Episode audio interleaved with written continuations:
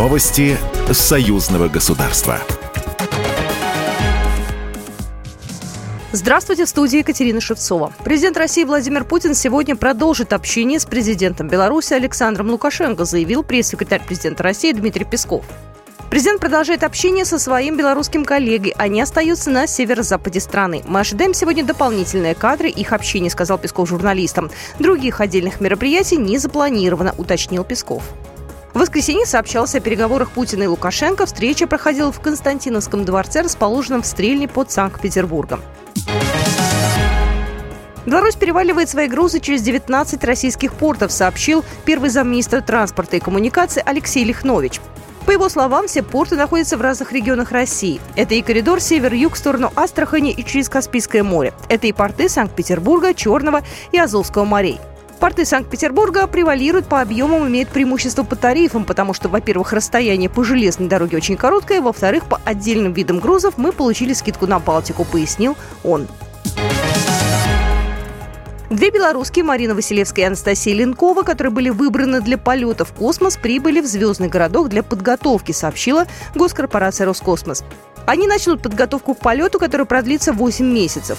Белорусские будут изучать системы корабля «Союз МС» российского сегмента МКС и учиться реагировать на нештатные ситуации.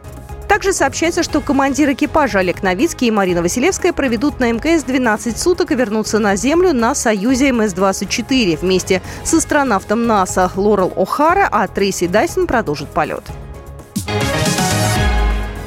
Союзный БелАЗ с российским двигателем начал производственные испытания в Кузбассе. БелАЗ-75-304 грузоподъемностью 220 тонн приступил к опытно-промышленной эксплуатации в угольном разрезе в Кемеровской области. В течение года кузбасские горняки испытают самосвал в разных производственных и климатических условиях открытой разработки угля на краснобродском месторождении. В старте производственных испытаний нового 220-тонного флагмана принял участие генеральный директор БелАЗа Сергей Никофорович. Вместе с представителями компании потребителей техники он понаблюдал со смотровой площадки разреза за погрузкой горной массы в самосвал и его движением по технологическим дорогам Гусбасского предприятия.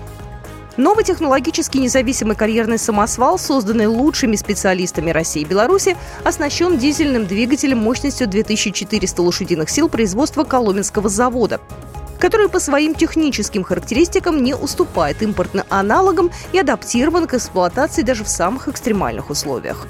Программа произведена по заказу телерадиовещательной организации Союзного государства. Новости Союзного государства.